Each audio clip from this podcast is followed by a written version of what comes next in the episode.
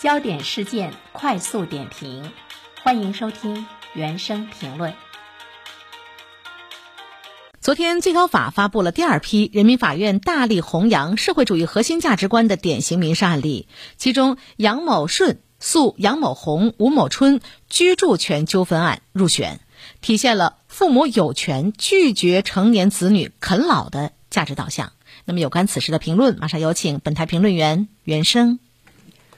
你好，东方。我们看到呢，父母有权拒绝子女啃老。它呢是列入到了这个法院来弘扬社会主义核心价值观的典型的民事案例中，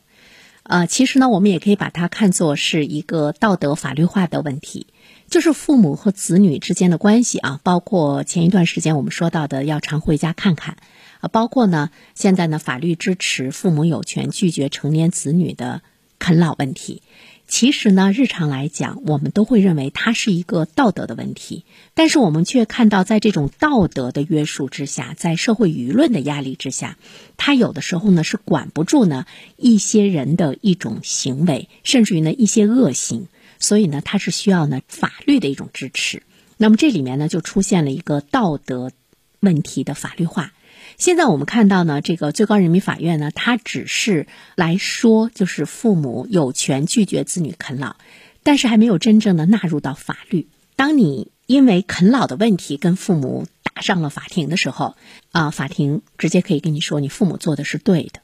但是如果我们把父母有权拒绝成年子女啃老，把它列入到了法律的条款中，那么再出现这样的纠纷，不需要法院来判决了。因为它本身就已经是违法了，但是在一个社会，如果这样的问题它直接写入到了法律的条款中，其实我们会看到呢，我们社会的一个道德的一个退化吧。因为法律嘛，它最终呢是给道德兜底儿的，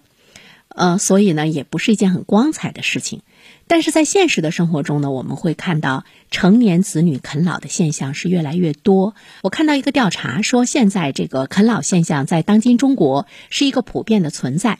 百分之六十五以上的家庭存在着老养小的现象，百分之三十左右的成年人依靠父母为他支出部分甚至于全部的生活费。所以我们也注意到了，有一些地方开始呢进行这个立法，呃，他们关注到了这样的一种社会的现实，但是也仅仅呢是在法律条款中明确写入有权拒绝啃老，并且对违背啊对违背老人意愿的消极恶意的啃老要制定的一些惩罚的规则。当然，这也是呢顺应时事变化的一种必要的补充。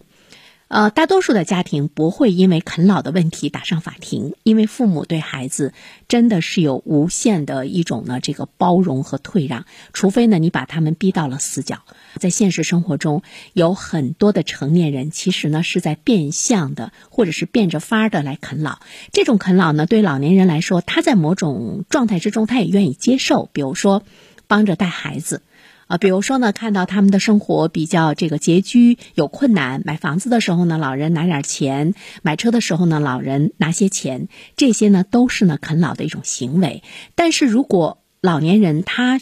心甘情愿，他开心。他愿意呢这么去为子女做，那就是关起门来自己家过自己家日子的事情。所以呢，我们也好像是没有权利去这个谴责成年人你的这种啃老的行为，因为父母愿意，父母觉得其乐融融，他愿意呢看到呢这样的一种这个温馨。但是如果出现了恶意的啃老，就是老人已经跟你说我负担不起了。啊，你不能来侵占我的房子，你不能把我的存款全部拿走。那么，如果你执意还要这样做的话，那就是恶意的。这个时候呢，就是要受到法律的一种制裁，法律的一种拒绝，法律的一种惩罚。好了，东方，